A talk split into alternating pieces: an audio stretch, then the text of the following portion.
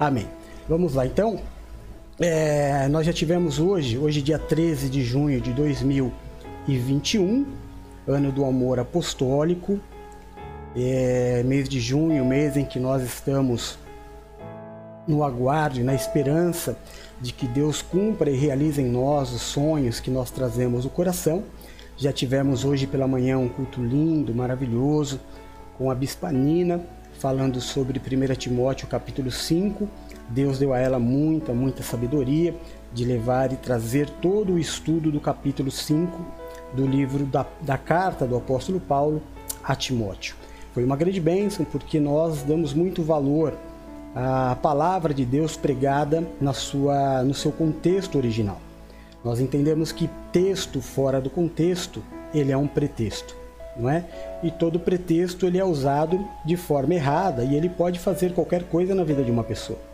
Então, é muito perigoso quando você pega um versículo da Bíblia para fazer uma ministração. Então, nós temos esse cuidado de ministrar toda a palavra, todo o capítulo para que você entenda o que aconteceu, para que à noite aí sim nós possamos é, liberar a promessa, liberar o ensino, liberar aquilo que Deus quer para nossa semana, em nome de Jesus. Amém? Todos me ouvem bem?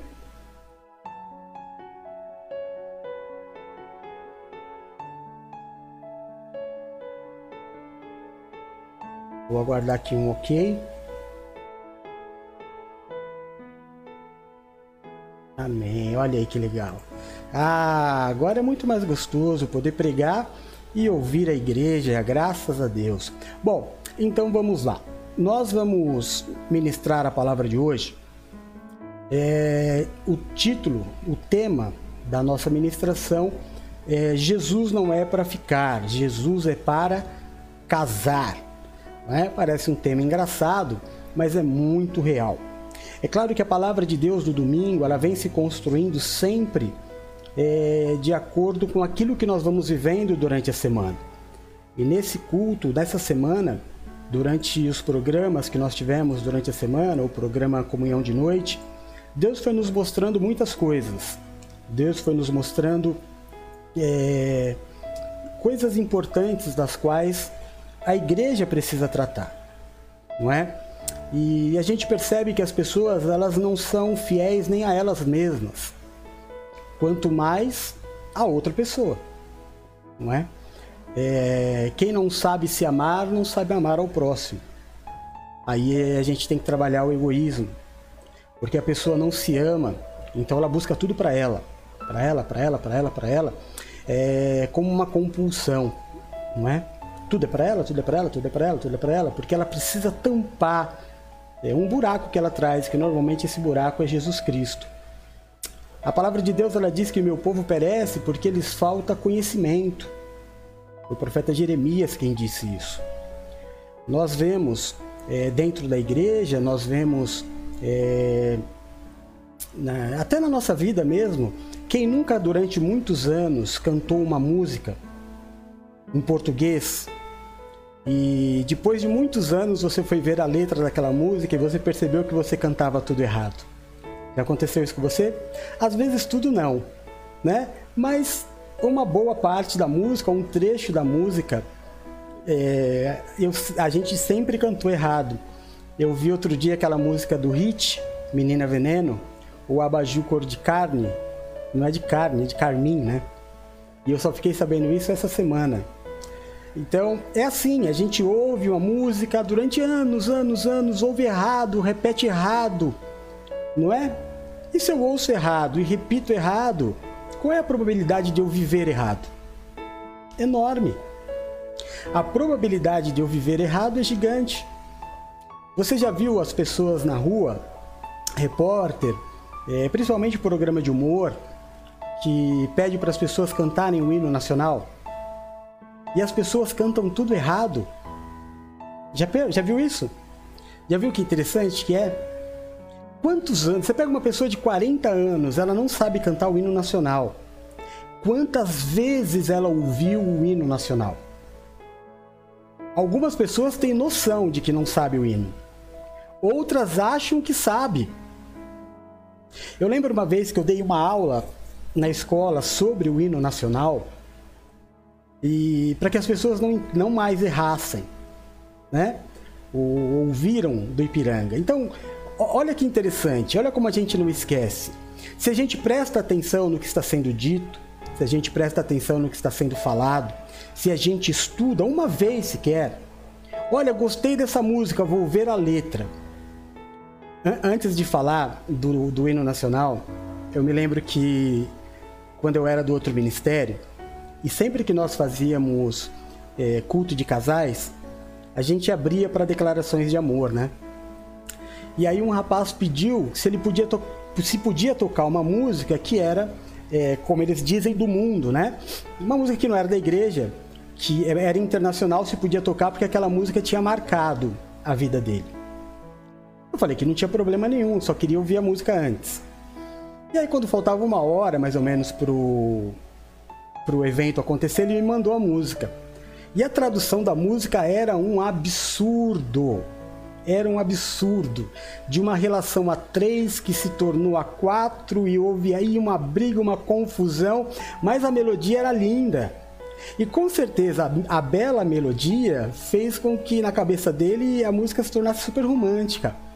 Mas não, a música era um absurdo. E é óbvio que eu não pude tocar a música que ele pediu e depois tive que explicar para ele o porquê, não é? E assim também, olha o, o hino do Brasil. Ouviram. O que, que é ouviram? Ouviram. Alguém ouviu. Ouviram lá do Ipiranga. Ouviram do Ipiranga. O som, as margens plácidas, o som de um povo heróico. O brado de um povo heróico um som retumbante. Ouviram do Ipiranga as margens plácidas o som retumbante de um povo heróico. E neste momento brilhou o sol da liberdade. Conheci a história, não erro mais a letra. Não é mais ouvir um dum. Agora eu sei que pessoas ouviram às margens do rio Ipiranga um povo guerreiro gritando pela independência de um país, de uma nação. Aí houve sentido. Aí eu não esqueço mais. Assim é a palavra de Deus. Pessoas ouvem a palavra de Deus por anos, por anos, mas se esquecem de estudá-la. Pessoas ouvem a palavra de Deus por anos vinda de um altar. Não perdem uma hora da sua vida para verificar se aquilo que foi pregado é verdade. Se aquela promessa que ela recebeu tem alguma coisa a ver mesmo com o que Deus tem para ela. É. Esta é uma característica do ser humano. Talvez hoje mesmo você tenha cantado uma música toda errada. Talvez você tenha, goste de músicas em inglês e você invente o inglês, né? Tinha uma música do Renato Russo que ele falava isso. É, os jovens cantam no seu inglês errado o português, o inglês que a gente mesmo inventa, na história que nos vem à cabeça sobre o que aquela música poderia dizer. Tem gente que leva a vida espiritual dessa forma. Vivendo de um versículo de uma palavra ministrada no altar, que essa palavra do altar nunca vem se cumprir. Sabe por quê? Porque ela não existe porque você esqueceu de verificar no original o que aquela letra queria dizer. Então o culto de hoje é mais ou menos isso. É você entender que Jesus não é para ficar. Jesus é para casar. Jesus não é um passatempo. Jesus é um compromisso que não tem prazo de validade é para sempre. Se alguém te disse alguma vez que se você fizer um jejum, se você entregar uma oferta, se você fizer uma oração forte, tem gente que gosta de falar oração forte, né? Como se tivesse oração fraca e oração forte. Você vai conseguir alguma coisa de Deus. Não é com jejum, não é com oração e não é com oferta. É com aliança. Quem tem aliança adora mostrar. quem tem aliança faz questão de viver em torno daquela aliança. Por isso que quando alguém se casa, quando alguém se casa, ele coloca numa, né, no seu dedo uma aliança para que todos vejam e aquilo seja motivo de orgulho. Quando alguém não tem desejo, a primeira coisa que eu faço quando os meus filhos da fé, meus amores, Bispa Paula, Bispa Silmara, Bispo Eduardo eu dou um desconto, Bispa Nina, Bispa Adri, Pastora Rose, Presbítera Lu. A primeira coisa, a Lu também eu dou um desconto. Mas a primeira coisa que eu faço quando eles aparecem na tela para fazer o culto é olhar na sua mão para ver se a aliança está ali. E eles sabem que eu faço isso. O quanto eu valorizo isso daqui não é um objeto de adorno.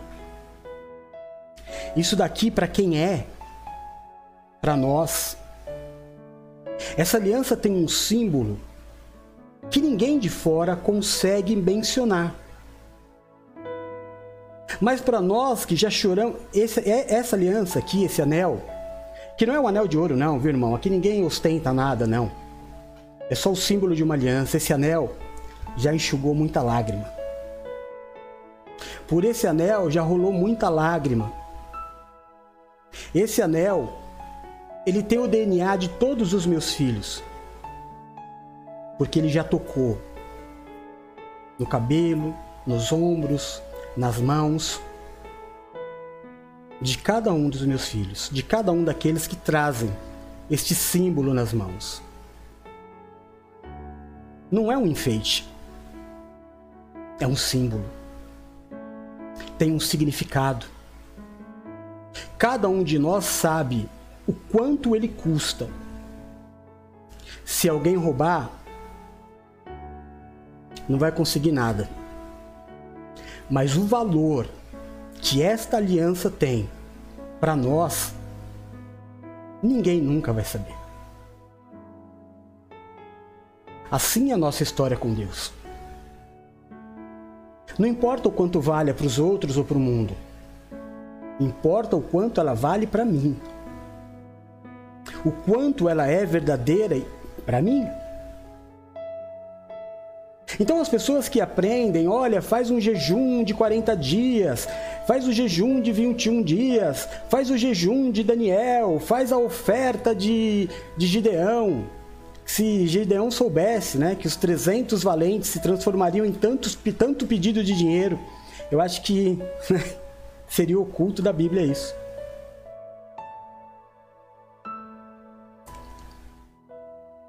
É, mas a Bíblia nos mostra que durante todo o tempo foi assim. Muitas pessoas se aproximaram de Cristo para conseguir o que queriam e depois que conseguiram foram embora. Na Bíblia, nós vamos ver duas passagens hoje, mas a Bíblia relata muitas. Muitos também o seguiram. Muitos casaram com Cristo. Maria Madalena, os doze discípulos, os 11 apóstolos, os 15, os 17 apóstolos, se assim você desejar, cada um dos pastores, cada um daqueles que abriram as suas casas para que Cristo entrasse e ali se formasse uma igreja. Existem pessoas que casaram com Cristo. Outras que entraram desesperadamente tentando entrar e conseguir de Cristo um favor, e depois que conseguiram o favor, foram embora. É sobre isso que nós vamos falar. Jesus não é um.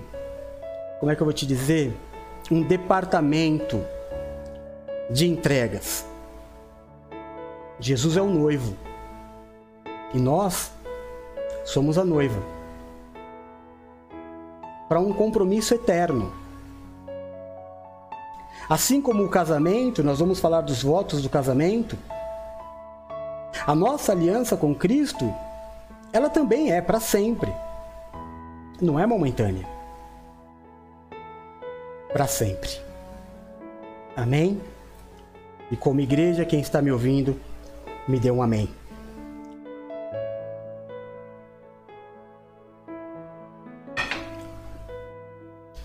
Glória a Deus. Então, É, vamos ao, ao texto base? Do Filho Lindo chegou? Seja bem-vindo, te amo. Deixa eu ver quem tá aqui para eu dar oi. Bispa Paula, meu amor, do Lindo, Lulu, Nina, Rose Silmara são os que entraram no Discord. Os demais não. Bom. Oi, Luluzinha, tudo bem? Luluzinha pulverizou o culto hoje?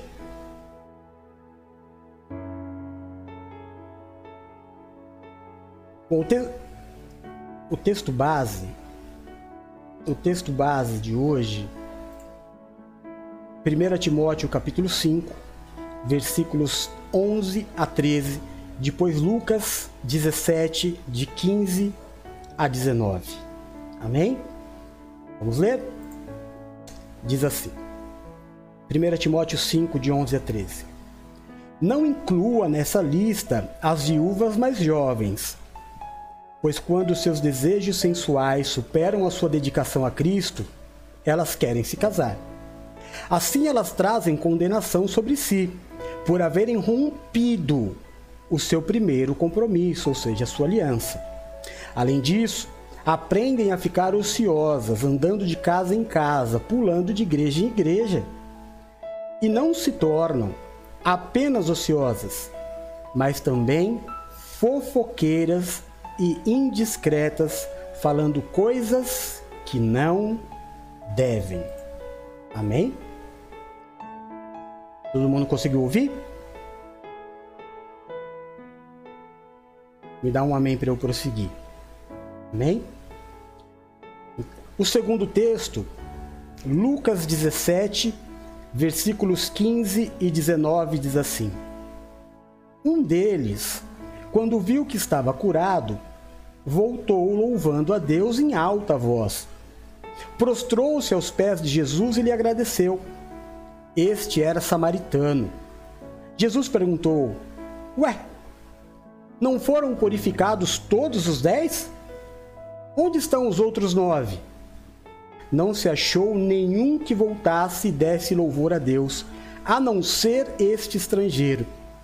Então ele lhe disse: Levante-se e vá, a sua fé o salvou.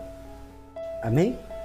Vamos orar, consagrar esta palavra ao Senhor, em nome de Jesus. Senhor, nosso Deus e nosso Pai. No nome do teu Filho Jesus Cristo, nós consagramos esta palavra a ti. Consagramos este dia, nos reunimos, meu Deus, como igreja, para entregar a ti a honra, a glória, o louvor, o domínio e a majestade. Fazemos isso para declarar Jesus Cristo como nosso Senhor e nosso Salvador. Fazemos isso para declarar que o teu Santo Espírito habita em nós. E que se não for o Senhor que esteve ao nosso lado quando os homens contra a nossa vida se levantaram, Israel que o diga com certeza teríamos sido reduzidos a nada. Prostrados aos teus pés, nós te pedimos, Deus de amor, perdoa os nossos pecados, as nossas falhas, qualquer coisa que tenhamos feito que tenha desagradado a ti. Perdoa, assim como nós temos nos esforçado a perdoar aqueles que pecaram contra nós. Tira de sobre nós o julgo, a acusação, o peso e a maldição causada pelo pecado. Nos habilita, Pai, a vivermos este dia, neste culto, a tua palavra e a tua vontade, que sempre é boa, perfeita e agradável. Que o Senhor seja o diferencial nas nossas vidas. Entra, meu Deus, em cada lar, em cada família, aonde chegar o som da minha voz, aonde chegar a imagem deste culto, que o Senhor possa transformar, que o Senhor possa fazer obra de milagre. Abençoa, Senhor. Faz a tua obra na vida de cada um dos teus filhos. Dá aos teus filhos a condição de prestar um culto é, que o Senhor receba. Dê aos teus filhos agora, meu Deus, o cessar de todo barulho, de toda movimentação, de toda afronta do inimigo, para que o ambiente seja favorável ao manifestar do teu Espírito Santo. Quanto à ministração da tua palavra, que não saia da minha boca palavras humanas ou aquilo que eu queira dizer, mas que em todo momento o teu Espírito ministre a minha vida e a vida dos meus irmãos que aqui estão. Repreende, Deus de amor, todo valente que se levantar contra esta palavra, lança o abismo, e desde já nós te entregamos a honra, a glória, o louvor, o domínio e a majestade para sempre. Amém e amém. Graças a Deus. Amém? Glória a Deus. Então, é, vamos, vamos à introdução deste culto. A gente tem aqui primeiro o apóstolo Paulo dizendo a Timóteo: é, existem pessoas as quais nós não devemos, como é que eu vou te traduzir? Perder tempo, é, lançar pérolas aos porcos. Existe uma coisa na nossa vida, irmão, que talvez você ainda não tenha percebido mas é o que você tem de mais importante: o seu tempo. E quando a gente distribui mal o nosso tempo, normalmente toda a nossa vida vai mal. Normalmente é assim. Eu me lembro que eu fiz muitas palestras sobre administração do tempo e eu te confesso que eu mesmo não dava valor ao tempo até começar a ensinar o quanto tempo era importante, valoroso. O tempo é muito importante para que a gente perca entregando a pessoas que não merecem, pessoas que não querem. Sabe quais são é, grandes erros que nós cometemos? Tentar ensinar quem não quer aprender e tentar falar para quem não quer ouvir. Este tempo perdido, fora toda, como é que eu vou te falar? toda tristeza que isso vai te causar, todo aborrecimento, não é? De você tentar ajudar alguém, tentar indicar o caminho e a pessoa não dar ouvido, é um prejuízo que nunca mais vai voltar. Então o apóstolo Paulo, diante de toda a sua experiência ministerial, está orientando Timóteo. Timóteo, este caminho que você começa a trilhar agora, eu já trilhei. Então existe um grupo de pessoas que você precisa ajudar, precisa acolher, sem pestanejar ou sem pensar duas vezes. As viúvas. As viúvas representam todas as pessoas dispostas. Eu falei isso no culto passado. Todas as pessoas que se dispõem. São as características do bispo. É que aqui ele está falando do povo então a forma de falar é diferente, mas é, a pessoa precisa demonstrar que quer. Sabe quando você vai namorar com alguém? É assim. Nós falamos muito sobre isso essa semana. Muito. Sobre escolher errado. Sobre aceitar coisas que no futuro vão te custar caro. Sobre não combinar a aliança.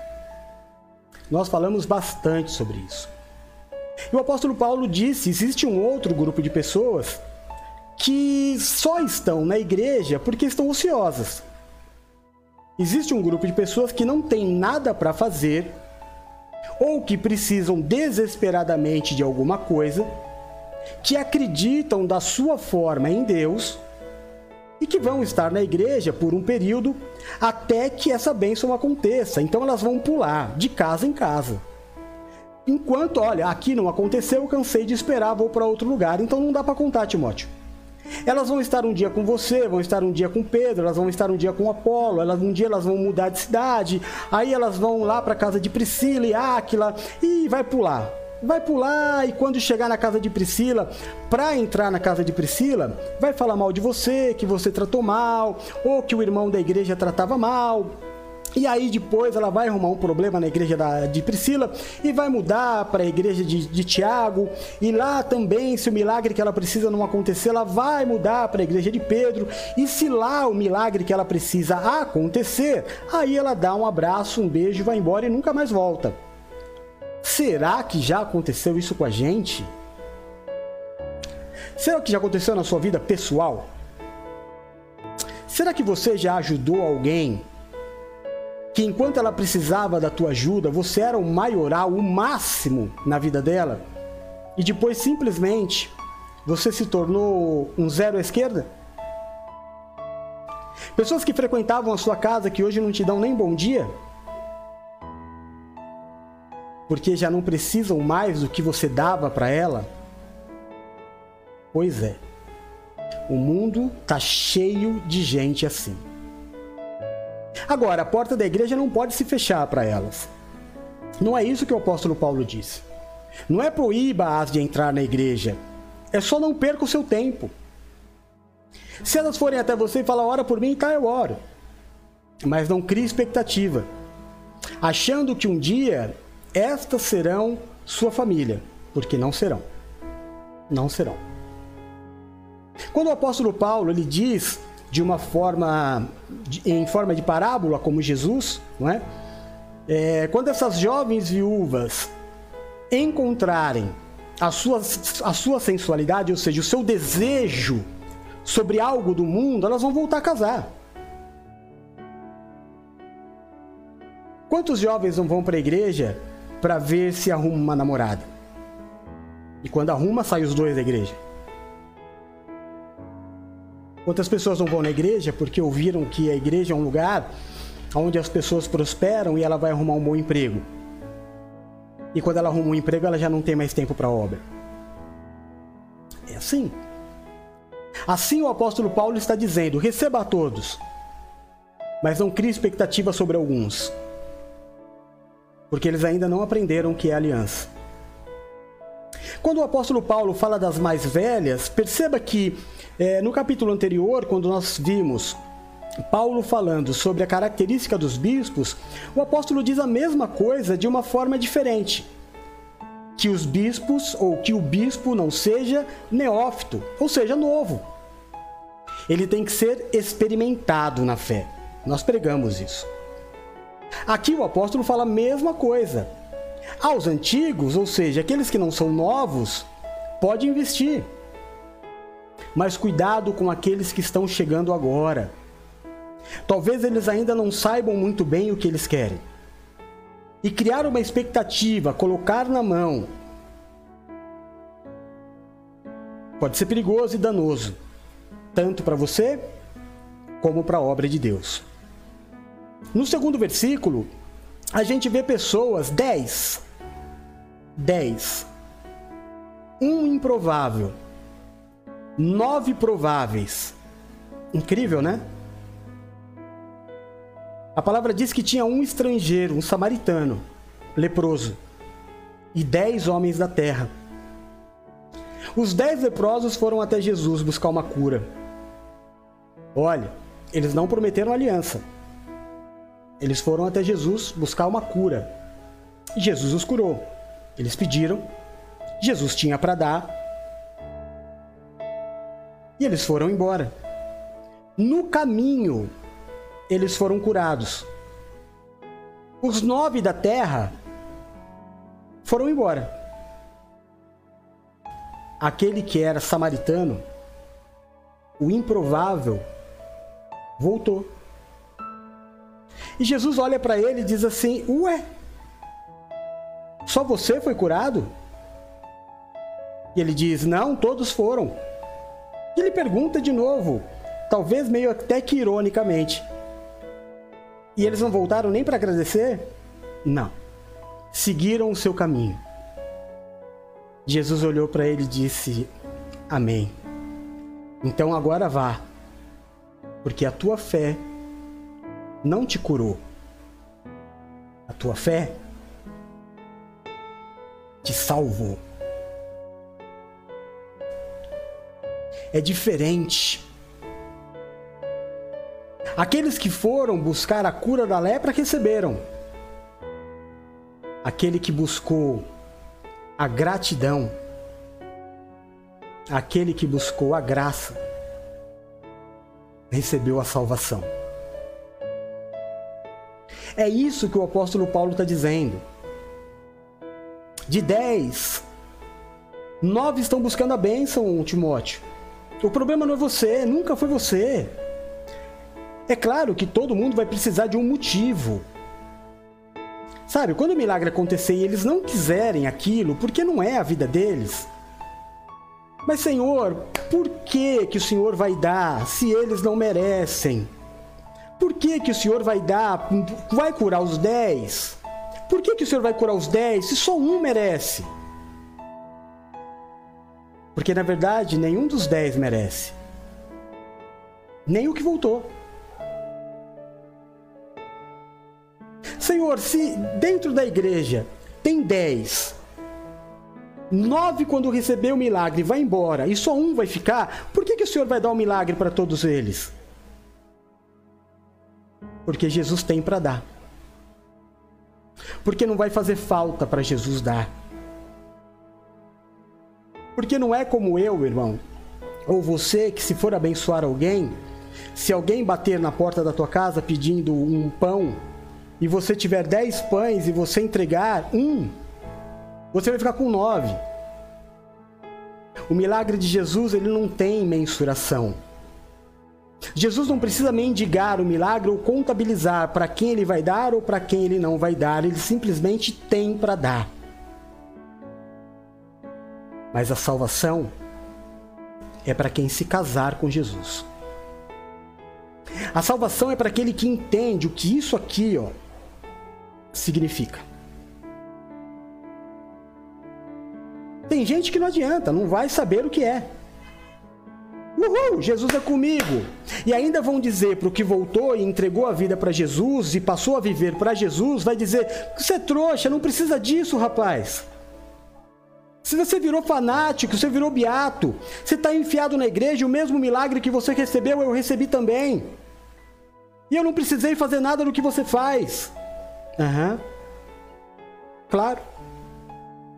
É que tem uma diferença, querido, entre eu e você. Ou entre eu e vocês, porque sempre será a maioria. A grande diferença entre eu e vocês é que eu não estou em busca do milagre. Eu não estou em busca daquilo que o apóstolo Paulo disse, não é? Eu não estou em busca do donativo, mas eu estou em busca daquilo que aumente a fé. Eu encontrei muito mais do que um milagre. Aquele samaritano encontrou em Jesus a salvação, alguém do que ele não queria mais sair do lado, ele queria casar. Aí você pode dizer assim, mas apóstolo, e o que tem a ver com o título da pregação? Porque o mundo é assim, com quem que você fica? Você vai numa balada, você não, né? Tô falando numa pessoa normal, ou talvez você, não sei para quem eu tô pregando. Você vai numa balada, você conhece uma garota e você fica com ela. Você quer alguma coisa para aquele momento, não é? É ou não é? E quando passar aquele momento que você conseguiu o que você queria, acabou, não tem compromisso. Bora! Nem olhe para trás. Porque amanhã eu vou encontrar outra pessoa para ficar. E talvez se eu me encontrar com você, posso até ficar com você de novo, você me dá de novo o que eu quero, eu te dou o que você quer e fica nessa troca. Com Jesus não é assim. Jesus não é para ficar. Jesus é para casar. Jesus é Deus de aliança. O nosso Deus é Deus de relacionamento sério. E não adianta, irmão, porque eles conhecem o seu deitar e o seu levantar. Ele sabe exatamente o que está no teu coração e na tua mente. Você pode enganar o pastor, você pode enganar teu marido, você pode enganar tua esposa, você pode enganar os teus pais, mas a Deus Muitas pessoas acham que têm uma aliança com Cristo, mas não tem. Quando você se casa com alguém, é necessário se fazer um voto. Quando você se casa com alguém, diante do padre, do reverendo, diante do pastor, do bispo, do apóstolo, seja quem for, ou do próprio juiz, se o juiz estiver disposto, porque né, depende, talvez se tiver muito, muito corrido, talvez ele nem faça o voto, você só assina. Mas o voto do casamento é o mesmo voto que um pastor faz para ser ordenado pastor. É o mesmo voto que você fez para ser ungido presbítero, pastor, bispo, diácono. Não tem como voltar atrás. A unção, ela é irrevogável. Se engana quem pode, quem acha que pode viver é, a bigamidade ou a é bigamia, né? A bigamia espiritual. Olha, eu fui ungido pastor naquela igreja, mas agora eu estou de férias. Agora estou indo por um outro caminho. Ó, eu tô casado com a Valéria, mas eu tô de férias. Vou ficar um ano aí fazendo por fora, conhecendo outras pessoas, depois eu volto. Que história é essa, irmão? O que, que você está me falando? Você está me falando que existe pastor fora da igreja? É... Como você se sentiria? Como você se sentiria? Pensa nisso se você casasse com alguém que é casado?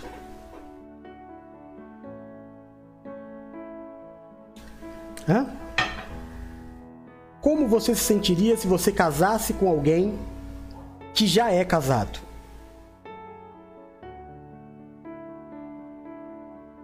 É, Bispo Du, filho lindo, vou pedir para você fechar o teu microfone porque tá muito barulho aí onde você tá. Não dá nem para cultuar Deus assim.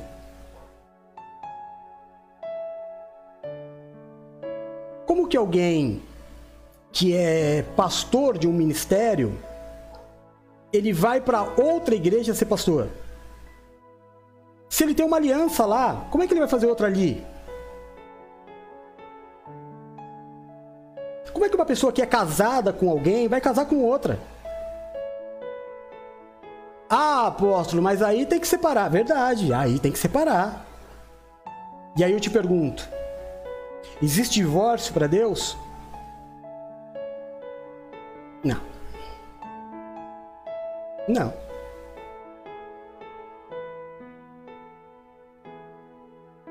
É uma escolha. A palavra de Deus, ela fala sobre aliança, sobre o voto. Ele é irreversível. Eclesiastes 5 diz que Pense bem antes de abrir a tua boca diante de Deus, porque Deus não tá para brincar. Deus não tá para ficar brincando de hoje sim, hoje não. Deus está em busca daqueles que o adorem em espírito e em verdade, verdade. Por isso, quando você disser, Senhor, contigo estou fazendo um voto, esqueça que um dia Deus vai se esquecer. Quando o Senhor diz que o reino de Deus, para entrar no reino de Deus tem que ser como uma criança, eu vou te explicar. Você conhece alguma criança de 4, 5 anos? Prometa alguma coisa para ela. Diga que da próxima vez que você for encontrá-la, você vai levar para ela um carrinho ou uma boneca. Você pode se esquecer. Afinal, a sua vida é muito corrida e muito atarefada. Mas a criança vai contar nos dedinhos o dia de você chegar com o carrinho ou com a boneca que você prometeu. Você pode se esquecer da, da aliança que você fez com Deus. Não, porque o dia que você fez uma aliança com Deus, você virou um propósito para Deus. Deus colocou você nos planos de salvação de muitas pessoas. Porque Deus não te ungiu para te dar poder, Deus te ungiu para Ele ser poder na tua vida. É para Ele, não é para mim.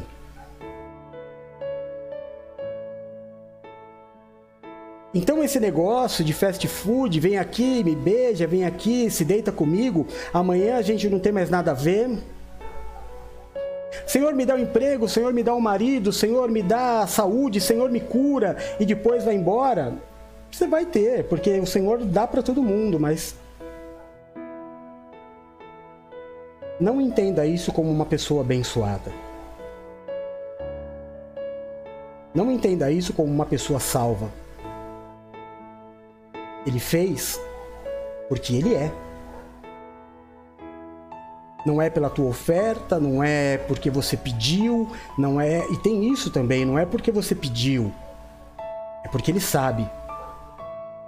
E se você é necessitado e você está na comunhão dos justos, ele ordena a bênção. Ou você pensa que ele vai olhar para a igreja e vai, olha, esse aqui é dizimista, esse não é, eu vou abençoar. Não, abençoar todos serão. Mas aliança.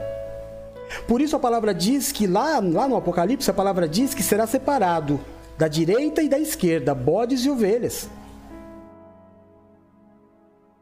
Bode só comeu o capim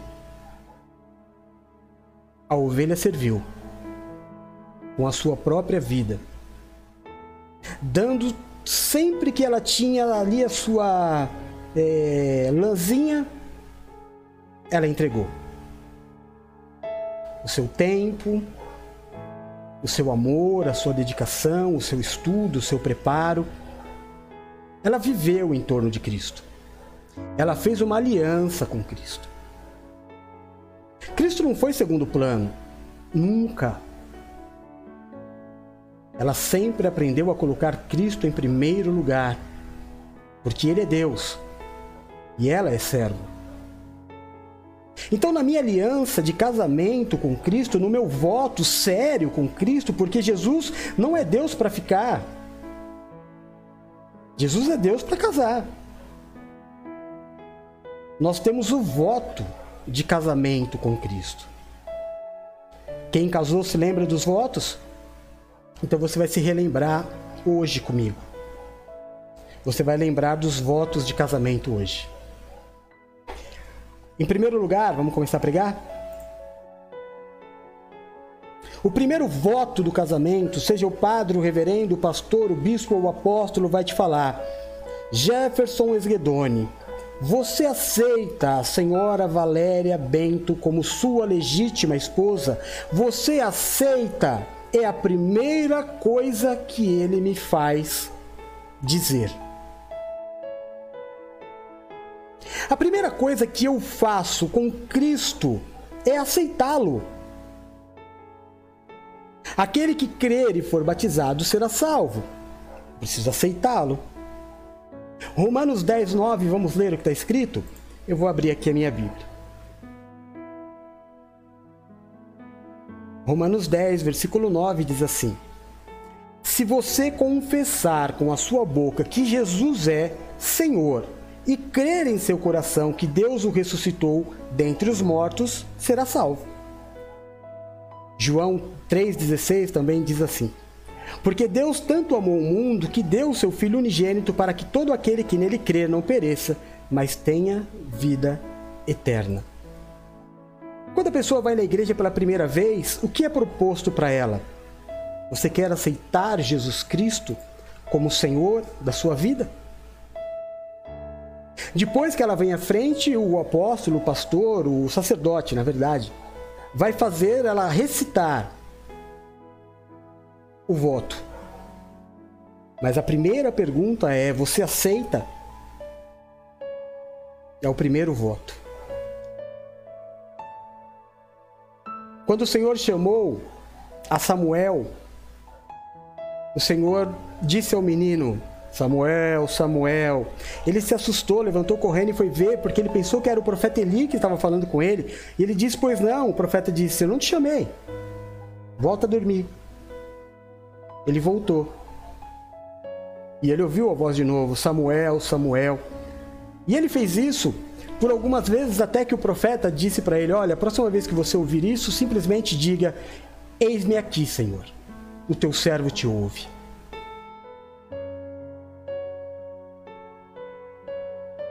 Você já disse o teu eis-me aqui? Não pensando no que você vai receber, mas pensando só nele, eu te aceito, Jesus. Eu te aceito andando descalço pelas ruas de Jerusalém. Eu te aceito sem ter onde reclinar a cabeça para dormir. Eu te aceito vestindo roupas de pessoas absolutamente comuns. Eu te aceito andando com pecadores, eu te aceito andando com prostitutas, eu te aceito andando com publicanos, eu te aceito. Eu te aceito rico, eu te aceito lindo, eu te aceito vestido de rei, eu te aceito sentado no trono, eu te aceito sentado à destra do Pai, eu te aceito da forma com a qual o Senhor se apresentar diante de mim. Eu te aceito. É exatamente do jeito que o Senhor aparecer, é o que eu te quero porque a tua presença me basta. Eu te aceito. Eu aceito todas as dores da igreja. Eu aceito todo o pacote que vai vir junto contigo, Senhor.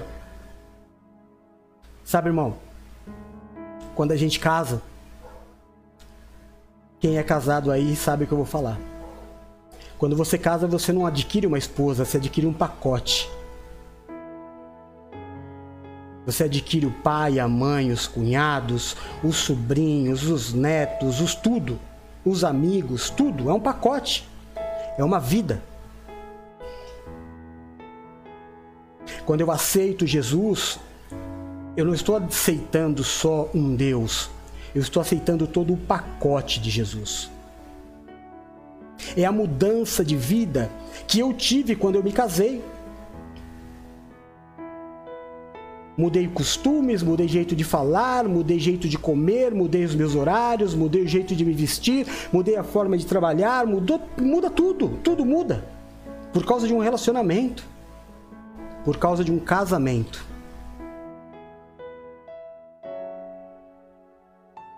E aí eu aceitei a igreja como ela é, imperfeita, com os bacanas e com os chatos com os apoiadores e com os perseguidores da igreja, com o ônus e com o bônus, com o nascimento, com a morte e com a ressurreição, tudo isso no pacote, com a alegria e com a tristeza, com a conquista e com a derrota, com o apoio na hora certa, com o elogio que me impulsiona, mas também com a correção, que ele diz neste mesmo capítulo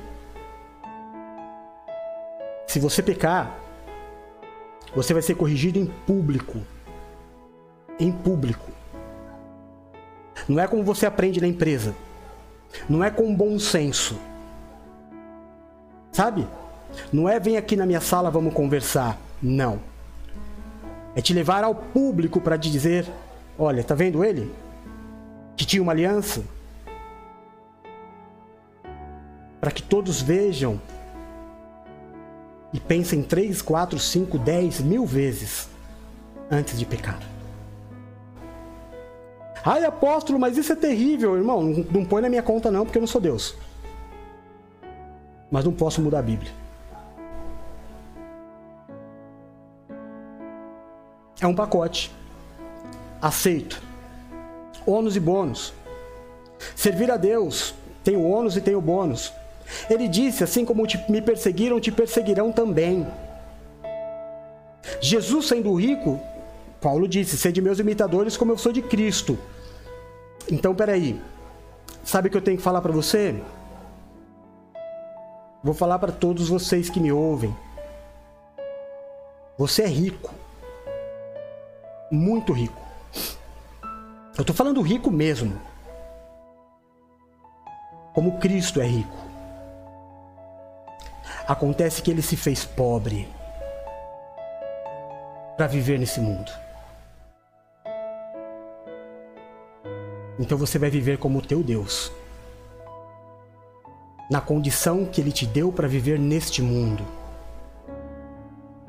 Porque ele sendo rico, como você é rico, ele se fez pobre para que todos os que nele crerem e o aceitarem fosse rico. Eu trabalho e sou pobre, mas já enriqueci a muitos com a palavra que sai da minha boca. Mas eu sei para onde eu vou e eu sei o que me aguarda, porque eu sei em quem eu tenho crido. E as minhas promessas não são para este mundo, deste mundo eu não quero nada. Nada. Cada dia que passa eu tenho menos vontade de permanecer aqui menos. Não fosse pela obra, meu irmão. Sabe, Deus já teria me levado há muito tempo. Mas eu sou imitador. Eu não vou levar uma vida correndo atrás de riquezas deste mundo, porque eu sei que eu sou rico. Mas me fiz pobre para através da minha pobreza enriquecer a muitos. Mas apóstolo, não tem coerência o que o senhor está falando. Por que, que o senhor tem que ser pobre, frágil para abençoar os outros? Porque a palavra diz que quando eu sou fraco, aí é que eu sou forte, que é na minha fraqueza que o poder de Deus se aperfeiçoa. E é então quando eu abro a minha boca para falar, a palavra é real. Eu sei quem eu aceitei. Foi o primeiro voto que me disseram quando eu entrei na igreja. Ei, você que veio visitar pela primeira vez. Quer aceitar Jesus Cristo como Senhor e Salvador da tua vida? Eis-me aqui, Senhor. Eu te quero. Eu nem sei direito o que é, mas eu te quero. E então eu desci. Uma escadaria grande e fui lá de frente do sacerdote. E ele disse assim: Põe a mão no teu coração.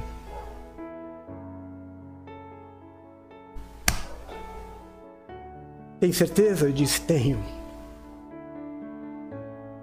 Se você tem certeza, eu vou dizer umas palavras, você vai repetir. Eu disse: Eu vou. E ele voltou a repetir: Você tem certeza? Eu falei: Eu tenho certeza. Então diga assim comigo.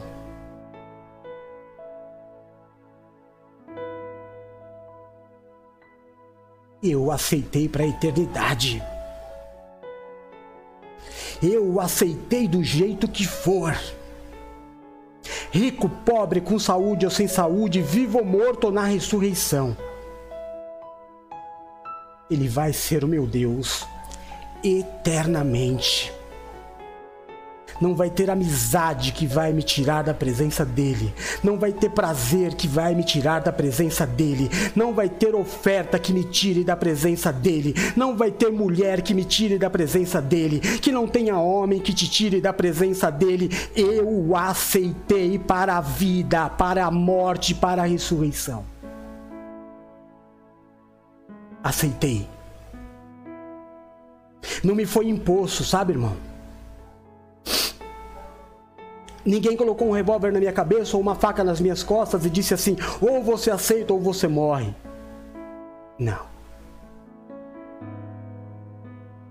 O som que chegou aos meus ouvidos, eu sei bem qual foi. Do mesmo jeito que eu te disse sobre o hino, e sobre as músicas que a gente canta e não vê a música, não vê a letra, no hino está muito claro. Ouviram lá das margens do rio Ipiranga o brado de um povo heróico. Eu ouvi quando me propuseram. Você aceita? Eu aceito. Do jeito que for, eu aceito.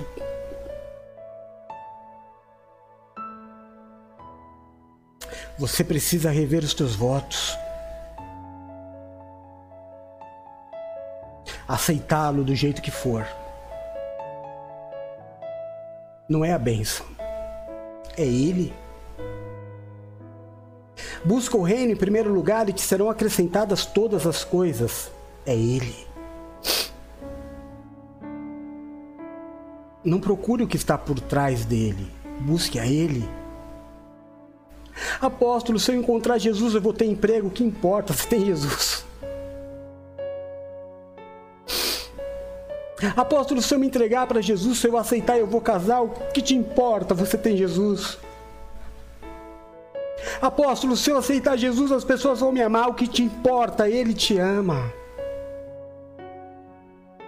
Apóstolo, se eu aceitar Jesus, eu vou ser curado, o que te importa? Você tem Jesus. É o primeiro voto. Senhor Jefferson, o Senhor aceita Jesus Cristo como seu legítimo esposo? Aceito. E se você aceita, diz aí: Eu aceito. Em segundo lugar,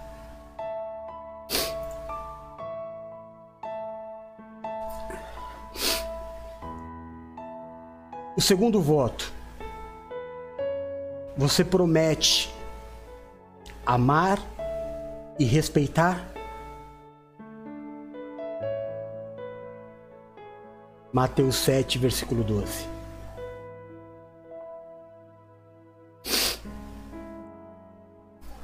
Diz assim: Assim, em tudo, façam aos outros o que vocês querem que eles façam a vocês, pois esta é a lei e os profetas. E aí, meu irmão?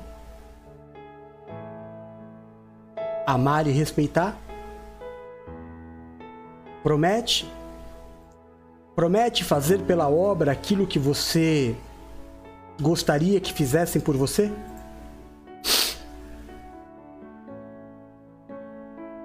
Gostaria que te suprissem? Gostaria que se levantasse um Ciro, um homem qualquer que você nem conhecesse, nem da igreja fosse, e abençoasse a tua vida, a tua casa com suprimento, pagando as tuas contas?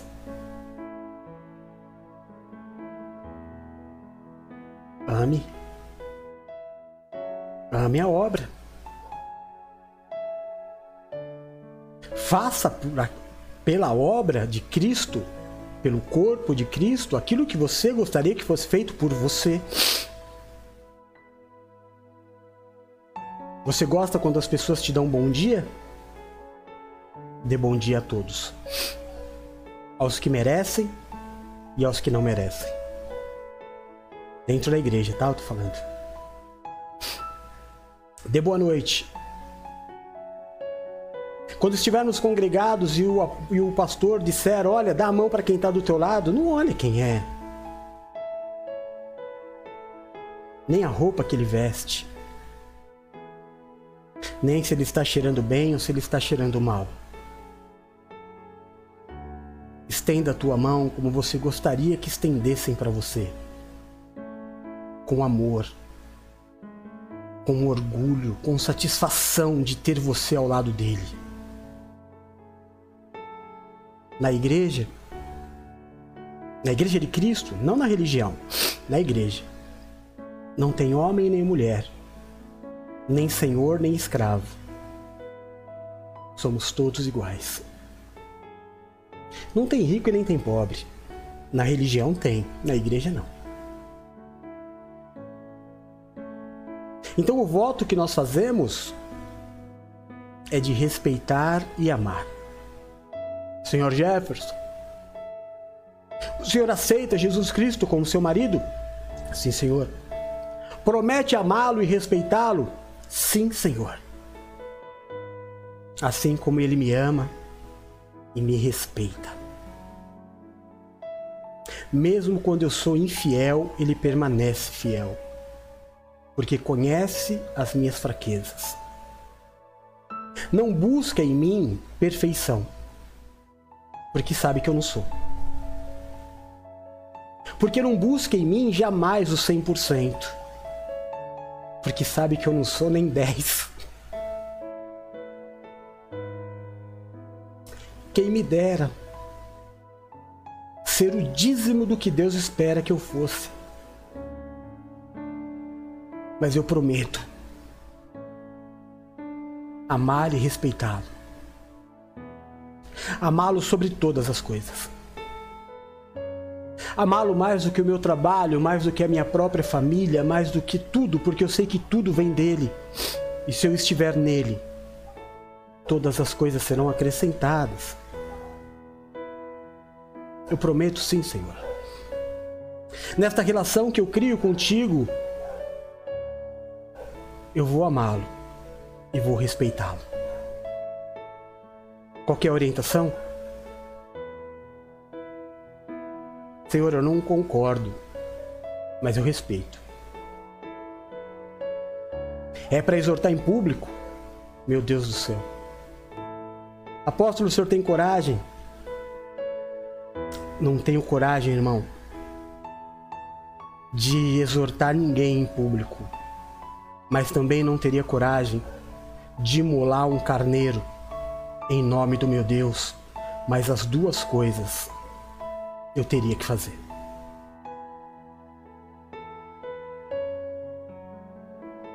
Porque eu não sou o Senhor. Eu sou o servo. Porque eu não sei. Ele sabe. Então eu vou amá-lo com todas as forças e respeitar as suas vontades. Porque as suas, suas vontades, Senhor, elas são perfeitas para mim.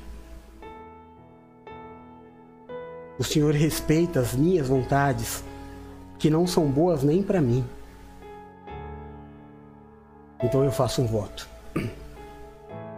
Eu te aceito e prometo te amar e te respeitar todos os dias da minha vida. Em terceiro lugar, o terceiro voto. Senhor Jefferson, o senhor aceita Jesus Cristo como seu Senhor e Salvador? Aceito. Promete amá-lo e respeitá-lo? Prometo. Mas promete amá-lo e respeitá-lo na alegria e na tristeza? Promete servi-lo quando você estiver morrendo de alegria. Uh, conquistei, ganhei, estou empregado, estou com dinheiro. Uau! E no dia mal,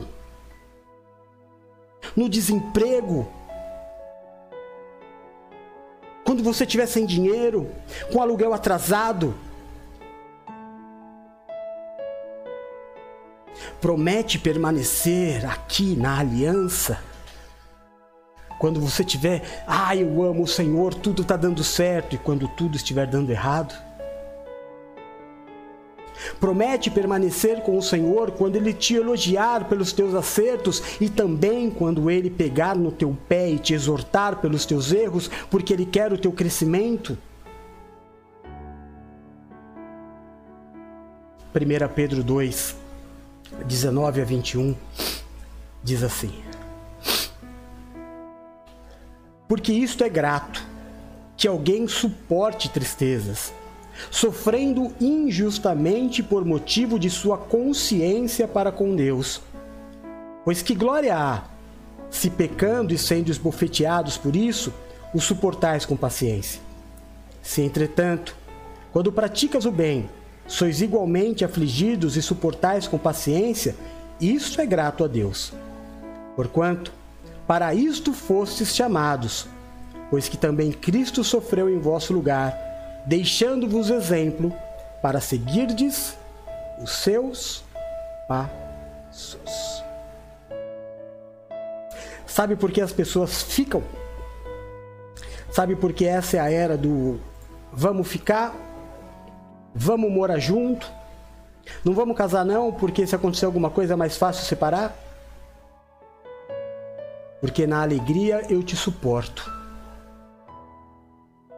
Com o corpo perfeito, tudo durinho, tudo em pé, eu te suporto. Mas quando o teu corpo não for mais perfeito, quando você já não for mais aquilo que a minha carne deseja que você seja, não tenho certeza se eu vou querer você. Então é melhor a gente não casar Vamos ficando. Vamos ficando. Porque o que eu quero de você é perecível. Eu não posso fazer uma aliança para a vida. Porque o que eu quero de você durante a vida vai se perder. Entendeu?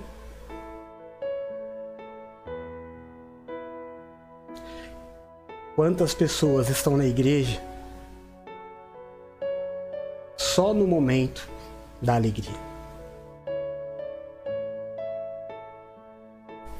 Quantas pessoas não colocam a culpa no pastor, no bispo, na igreja, até em Deus, quando alguma coisa aos seus olhos não dá certo.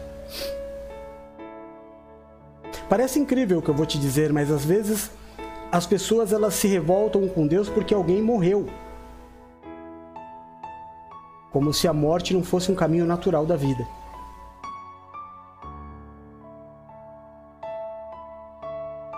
Senhor Jefferson, o Senhor promete permanecer em Cristo no dia da alegria, mas também no dia da tristeza? Sim, Senhor.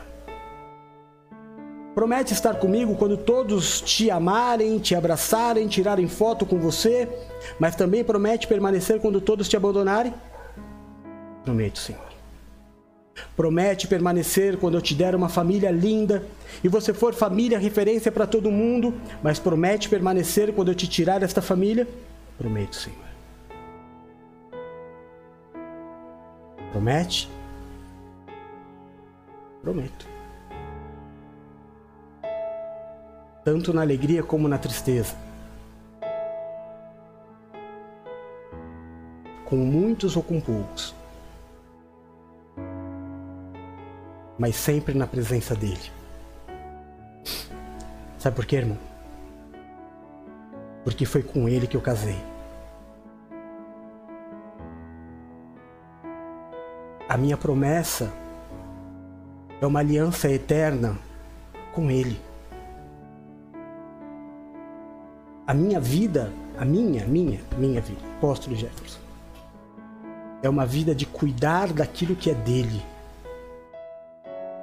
levar um grupo até o céu.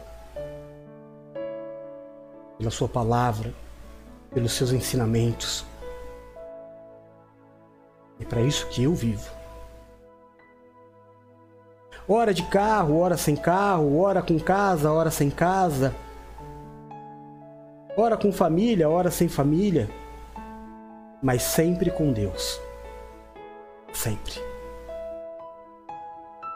São 30 anos de sacerdócio. E o que eu mais me orgulho na minha vida, eu nunca, nunca saí do ministério. Não teve um mês que eu fiquei de biquinho e falei, tô saindo. Não teve uma semana que eu não preguei pelo menos um dia. Normalmente eu pregava todos,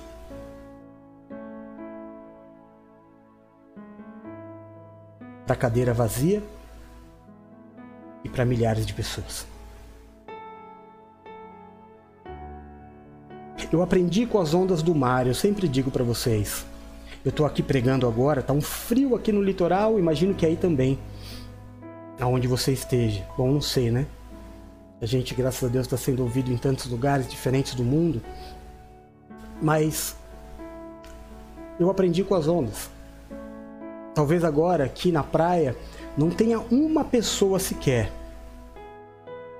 mas as ondas continuam estourando. Para quem? Aparentemente só para areia. Mas na verdade elas estouram para Deus. Eu preguei muitas vezes para as cadeiras vazias, aparentemente. Porque tanto no dia que eu preguei para a cadeira vazia, como no dia que eu preguei para sei lá quantas mil pessoas tinham naquele lugar. As duas vezes foram para Deus. Sempre é para Deus. Na alegria ou na tristeza. Senhor Jefferson, sim senhor. Promete na alegria e na tristeza. Prometo, Senhor. Se você que está aí me ouvindo promete, diga: Prometo, Senhor. Em quarto lugar, ter um compromisso sério com Jesus na saúde ou na doença. Hum. Vem bem a calhar, não é? Vem bem a calhar com o que a gente está vivendo. 2 Coríntios 12, 9 e 10 diz assim: E disse-me: A minha graça te basta, porque o meu poder se aperfeiçoa na fraqueza. De boa vontade, pois me gloriarei nas minhas fraquezas, perdão, pois me gloriarei nas minhas fraquezas, para que em mim habite o poder de Cristo. Por isso sinto prazer nas fraquezas, nas injúrias, nas necessidades, nas perseguições, nas angústias por amor de Cristo. Porque quando sou fraco, então eu sou forte. Ai, apóstolo, por quê? Não cabe a mim o porquê, irmão. Cabe a mim cumprir o meu voto. Cabe a mim cumprir a minha promessa. O apóstolo Paulo falou: Senhor, já que está só nós aqui hoje, deixa eu te falar uma coisa. Tem um espinho na minha carne. O senhor pode me curar? O senhor falou assim: Não. Não? Por que não, senhor? Para que você se lembre todos os dias que eu sou Deus e você é o servo. E também, Paulo, porque a minha graça te basta. Amém?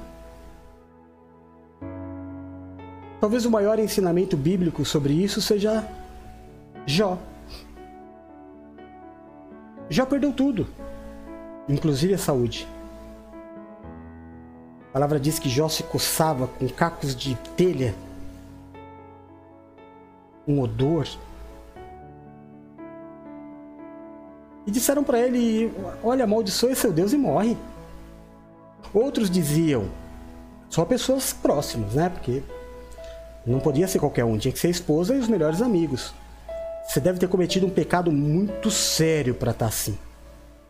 Tá na cara que Deus te abandonou, cara. Ninguém que tá com Deus pode passar pelo que você tá passando. Deus é Deus de misericórdia, Jó. Meu, você cometeu algum pecado. Aí a mulher fala: amaldiçoa esse teu Deus e morre. Você olha como é que você tá. Eca!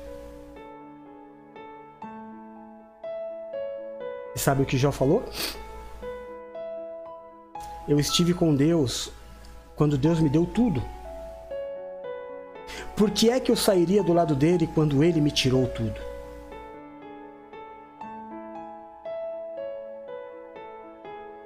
Amém? Por quê? Com saúde eu sirvo a Deus. Quantas vezes? Quantas vezes? Quantas vezes eu subi no altar sem ter a mínima condição? Hoje, por exemplo, é um dia desses. Você tá me vendo retorcer assim, irmão? Não é, não é demônio, não. É dor. Não era para eu estar tá aqui, era para Silmara fazer. Mas eu senti, sabe? Vai lá ser exemplo, como você pregou a semana passada. Na saúde ou na doença, vai lá e faz, cara. É melhor morrer fazendo do que morrer descansando.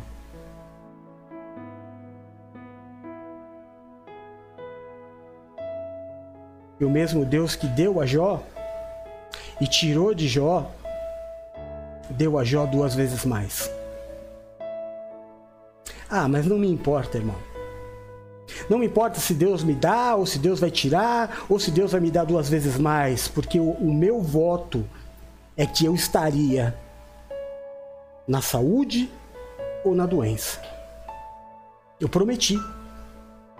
Sem dor, eu estarei. Com dor, eu estarei, porque eu prometi. Com ar ou sem ar, eu vou fazer. Você é louco, cara. Vai cuidar de você. Quem cuidar de mim, quem cuida de mim é Deus. Eu cuido da obra. Eu tenho uma palavra a zelar. Já faço tão, tão pouca coisa certo. Deixa eu fazer o que eu prometi. Eu já faço tão pouco do que eu tinha que fazer certo. Deixa pelo menos eu fazer o que eu prometi. porque se nem isso eu fizer. Que porcaria de vida, de ser que eu sou.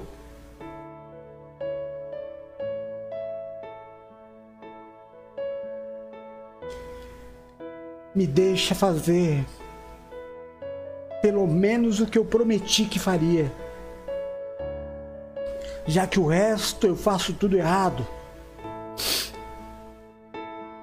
Que eu erre com todos, mas que eu não erre com Deus.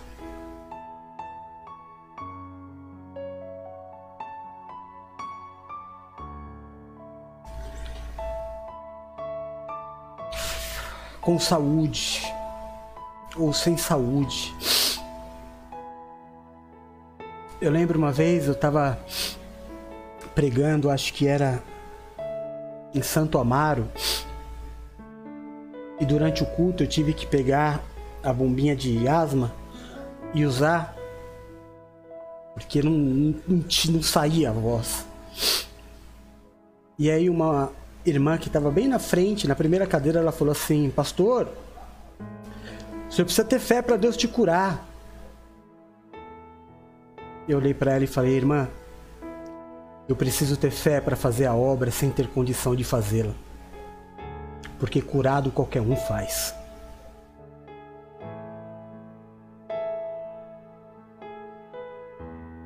No nosso ministério, eu já ministrei uma semana inteira tomando morfina. Gemendo mas estava lá. Com saúde ou sem saúde. Porque foi isso que eu prometi. Na doença, ou na, na saúde ou na doença, eu serei fiel a ti. Amém. Em quinto lugar, o quinto voto Senhor Jefferson, promete ser fiel na riqueza e na pobreza? Prometo. Prometo. Prometo suprir a obra tendo ou não tendo. Porque o Senhor supre a minha vida. Prometo ir para a igreja tendo ou não tendo dinheiro. Prometo ir para a igreja tendo carro ou não tendo carro, tendo dinheiro para o Uber ou não tendo Uber, indo a pé, de ônibus, mas indo, mas fazendo, usando a minha internet ou usando a internet do vizinho.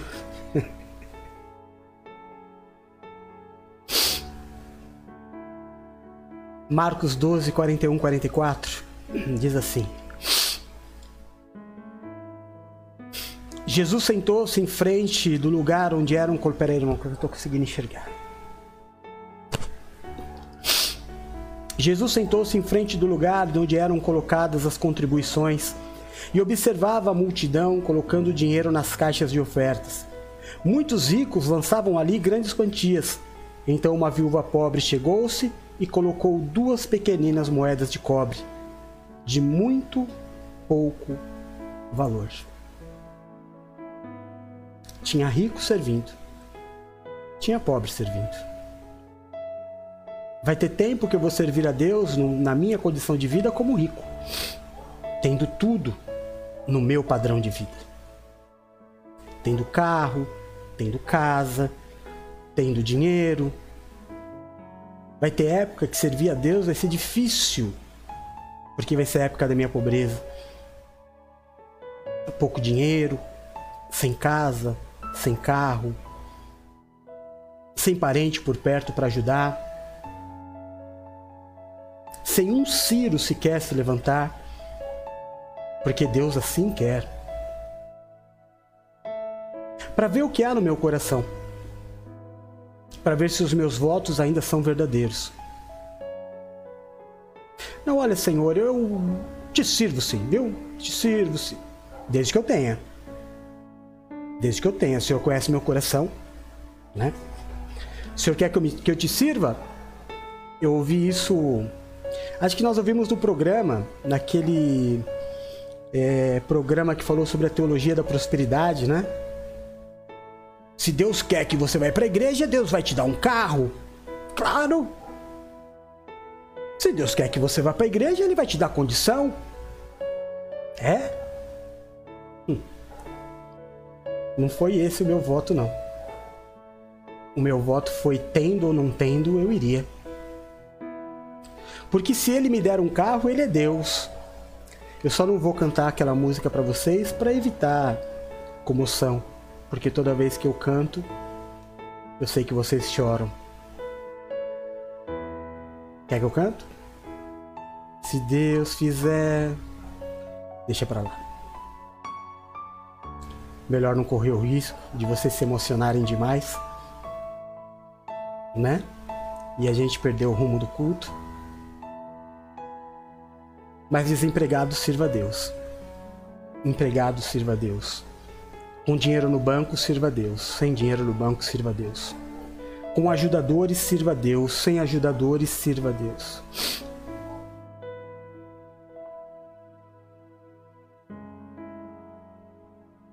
Sirva a Deus.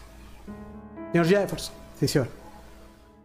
Promete ser fiel, tendo ou não tendo, na riqueza ou na pobreza? Prometo. E se você que está aí me ouvindo, diga prometo.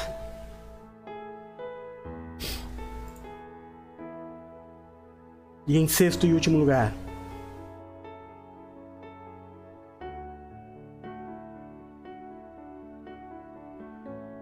promete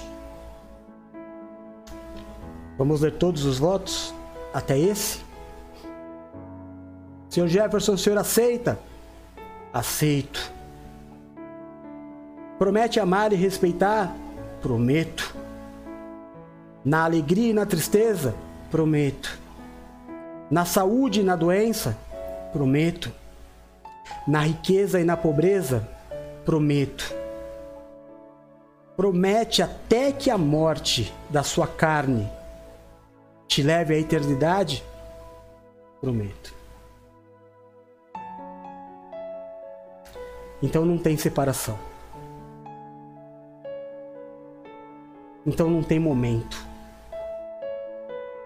O momento é agora. Apocalipse 2,10 diz assim: Não temas as coisas que há de padecer Eis que o diabo lançará alguns de vós na prisão para que sejam tentados, e tereis uma tribulação de dez dias. Seja fiel até a morte, e dar-te-ei a coroa da vida. Seja fiel até a morte. Seja fiel até o último momento. Eu não sei, a minha relação com vocês às vezes ela é meio estranha. Às vezes eu posto umas coisas, ninguém fala nada, e eu fico, será que eles não viram? Mas eu postei para vocês hoje, um pouco antes do culto, o que aconteceu ontem com aquele jogador de futebol.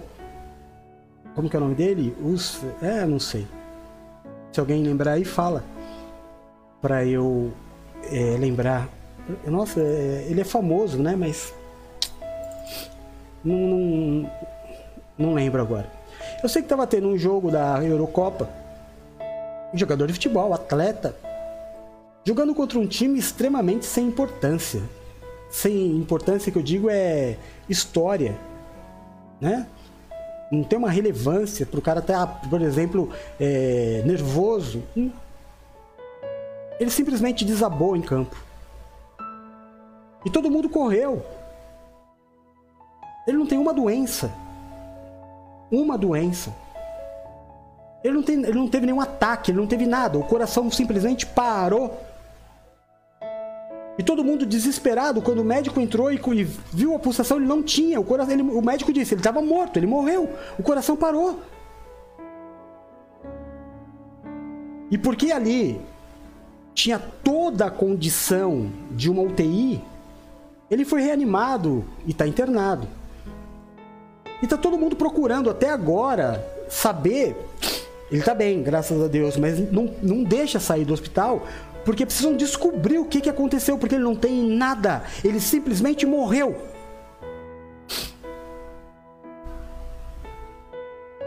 Irmão, não brinca de viver.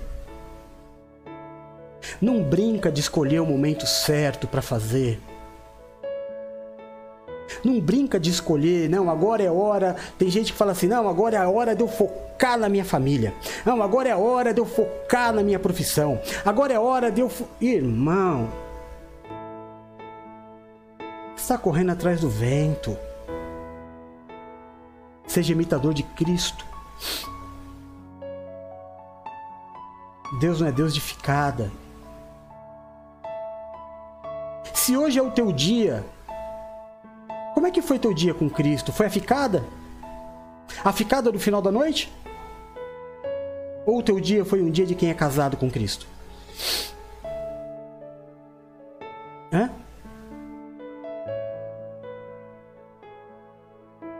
Ninguém sabe o dia nem a hora. Você já imaginou, irmão? Eu fiquei pensando. Claro, é dia de culto, eu penso muito, né?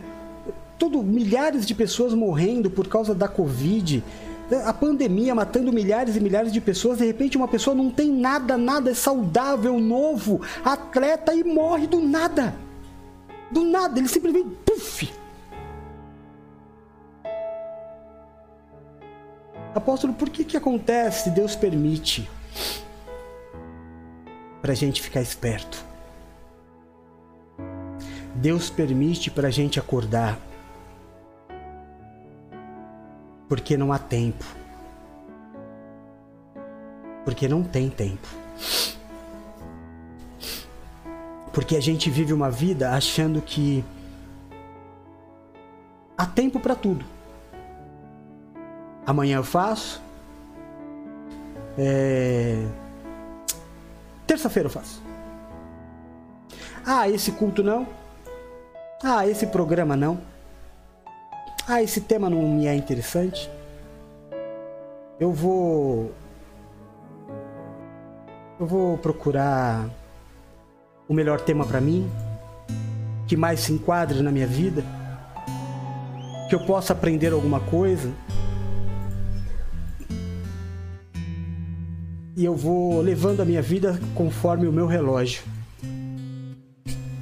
Talvez você tenha uma agenda.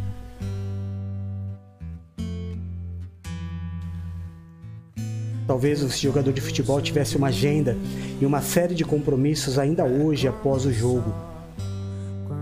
Mas ele não sabia que não ia dar tempo. Eu quero voltar a te perguntar. Como foi o teu dia hoje?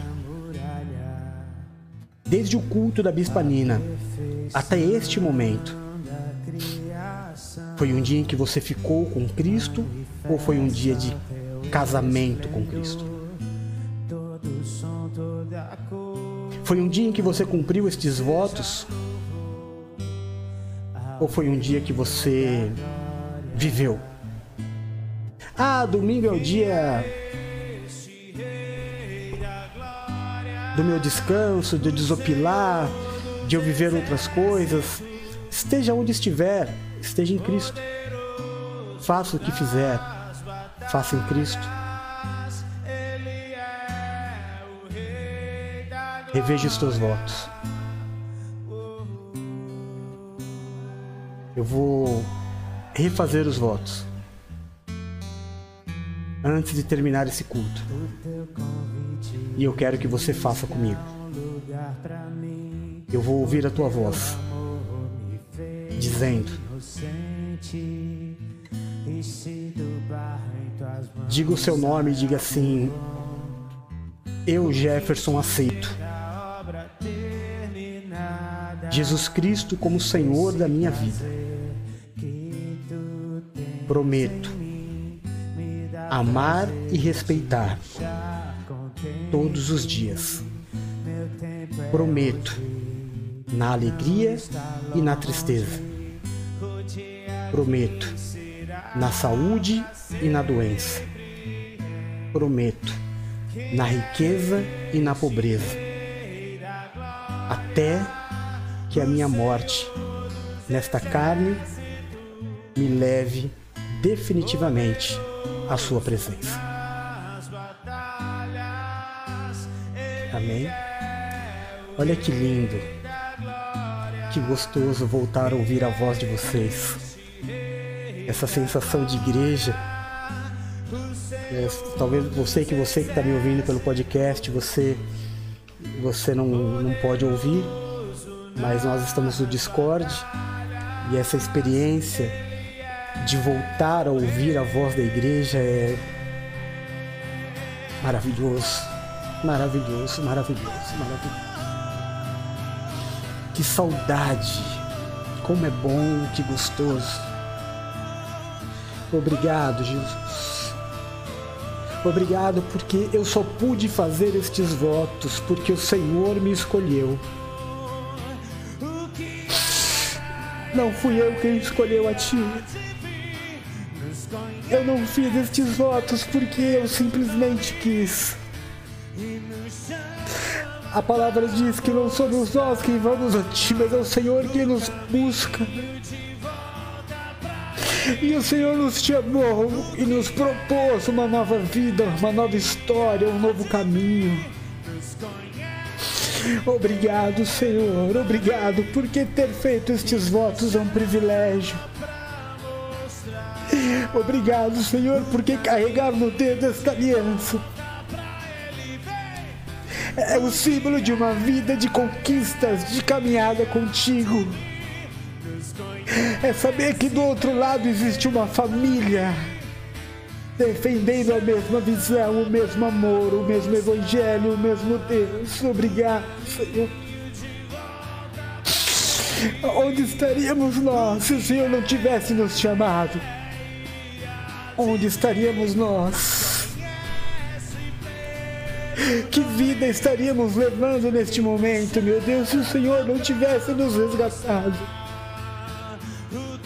Quem eu seria? Que homem podre eu seria, meu Deus? O que eu teria feito da minha vida? Quantas pessoas eu não teria passado para trás, enganado, entristecido, talvez até destruído, mas o Senhor me chamou. Mesmo sendo frágil, mesmo sendo fraco, mesmo sendo errado, eu sei a transformação que o Senhor fez na minha vida. Muito obrigado, Senhor. Muito obrigado, Senhor. Muito obrigado por esta nova vida, muito obrigado pela oportunidade, muito obrigado pela eleição, muito obrigado pela família, obrigado, obrigado. Obrigado por estar na contramão desse mundo, Senhor. Obrigado, obrigado. Quanto mais nós vemos neste mundo, menos nós desejamos, menos. Obrigado, Senhor. Obrigado, eu sei para onde eu vou. Eu sei para onde eu vou. Eu sei para onde eu vou. Eu sei para onde eu vou, Senhor. Tragada foi a morte pela vida, o meu redentor vive. Eu sei para onde eu vou, Senhor. Não importa o que eu estou vivendo hoje. Eu já vivi tantas fases na minha vida, tantas fases, tantas fases. Eu já tive tanto, eu já tive tão menos do que eu tenho. Tudo passa, tudo passa. Tudo passa. Eu já tive muito tempo, agora eu tenho menos tempo. Mas o meu tempo é estar contigo, Senhor. Eu quero estar contigo, eu aceito, eu aceito, eu aceito, Jesus, eu aceito, eu aceito teu amor. Eu aceito ser chamado de servo de Deus, eu aceito ser referência, exemplo, eu aceito, eu aceito. Eu prometo te amar, eu prometo te respeitar, eu prometo, Senhor, eu prometo. Eu prometo no dia da minha maior alegria declarar o teu nome. Eu prometo no dia da minha maior tristeza declarar o teu nome. Na minha plena saúde, Senhor, eu prometo te servir, mas no dia da minha dor eu vou te servir também. Eu prometo te servir, meu Deus, com riquezas. Eu prometo te servir na pobreza. Eu prometo te servir até o último dia da minha vida. Até a data que o Senhor escolheu para me recolher deste mundo. Que eu possa, em algum momento da minha vida, ser um louvor ao teu nome. Que eu possa, em um momento da minha vida, meu Deus, ser um referencial para os teus filhos. Me perdoa, Senhor. Me perdoa porque o Senhor me deu tanto, tanto, tanto. O que era Ah, meu Deus, eu tinha que ser tão melhor. Eu precisava ser tão melhor para ti, Senhor. Me perdoa, me perdoa. Eu deveria ter olhado muito menos para as pessoas e muito mais para ti.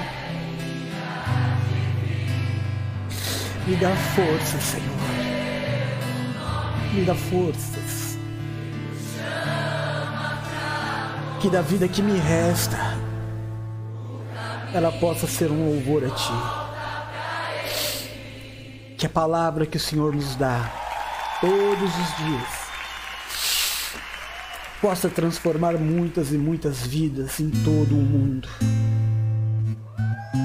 Que aonde chegar a palavra que o Senhor nos dá, vidas possam ser transformadas, meu Deus.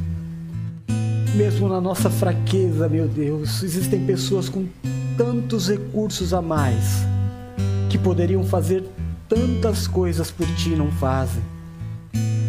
E nós fazemos com tudo o que nós temos. Tudo que nós é temos. Nós queríamos ter muito mais para poder te dar, Senhor. Chegar mais longe. Nós gostaríamos, meu Deus, de ir além, de ir além. Se nós tivéssemos, nós iríamos além, mas tudo que nós temos é Senhor. Tudo, tudo, tudo, tudo. Tudo que nós temos é teu. Obrigado. Obrigado. Obrigado. Obrigado pela minha casa, obrigado pela minha família, obrigado pela minha esposa. Obrigado pela minha filha, Senhor. Obrigado pelo meu filho. Obrigado pela Paula, obrigado pela Silmara, obrigado pelo Eduardo. Obrigado pela Adriana, obrigado pela Nina, Senhor. Obrigado pela Lu. Obrigado por cada um dos irmãos que tem nos ajudado, nos seguido, suprido esta obra. Obrigado, meu Deus. Obrigado. por cada lugar que essa palavra tem chegado. Obrigado, obrigado. Que o teu nome seja glorificado sempre. A nossa vida é tua. Em nome de Jesus. Em nome de Jesus. Ah, em nome de Jesus. Que essa palavra entre no teu coração, meus filhos da fé, meus irmãos que me ouvem, em todos os lugares onde essa palavra chegar. A cada dia que passa, a gente aprende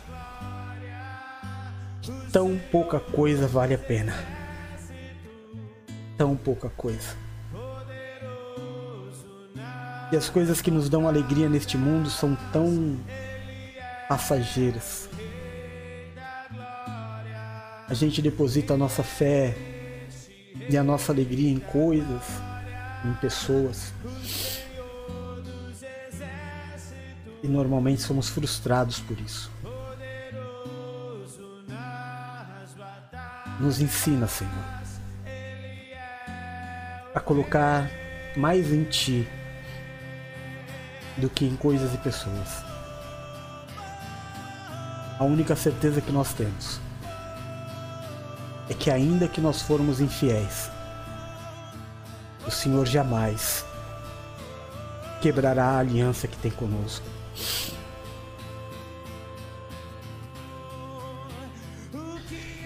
Que a graça, a paz e o amor do nosso Senhor e Salvador Jesus Cristo esteja sobre a tua vida, a tua casa e a tua família. Que o Senhor do trono ao qual está sentado se cure e te marque nesta promessa. Eu te abençoo e te envio para viver a melhor semana da história da tua vida. Tendo ou não tendo, o Senhor vai te dar a paz que o mundo não conhece. Semana que Deus possa te suprir. Semana que Deus possa te amar, te cuidar, te dar segurança. Que seja uma semana de boas novas. Que seja uma semana de cura. Que seja uma semana onde as janelas do céu se abram e bênçãos sem medida sejam derramadas sobre a tua vida. Eu te abençoo e te envio em nome do Pai, do Filho e do Santo Espírito de Deus. Amém e amém. Te amo em Jesus. Amém? Daqui a pouquinho, pertinho da meia-noite, a Bispa Silmara vai trazer a oração de virada do dia. E você pode estar com ela no nosso Facebook. Amém? Deus abençoe a todos. Nossa agenda segue normalmente. É, amanhã nós temos algumas mudanças, mas não importa, esteja lá. Vai ser uma grande bênção. É, 8 horas nós temos culto. Esteja conosco. Vai ser uma bênção. Eu amo você em Jesus. Você é minha família. Ó, tem muito valor para mim tem muito valor para Deus. Um dia você vai entender. Fica com Deus. Beijo. Tchau.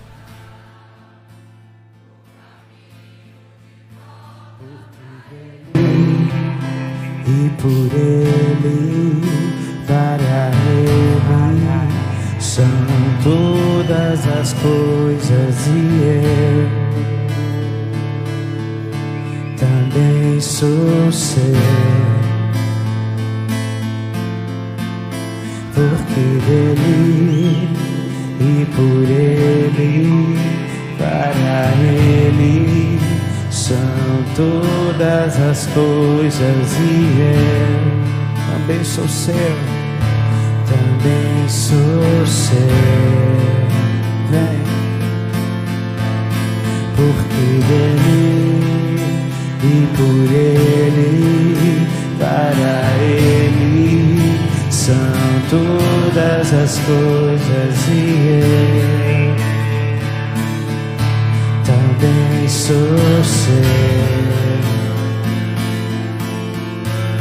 Porque dele e por Ele, para Ele, são todas as coisas e eu mostrar o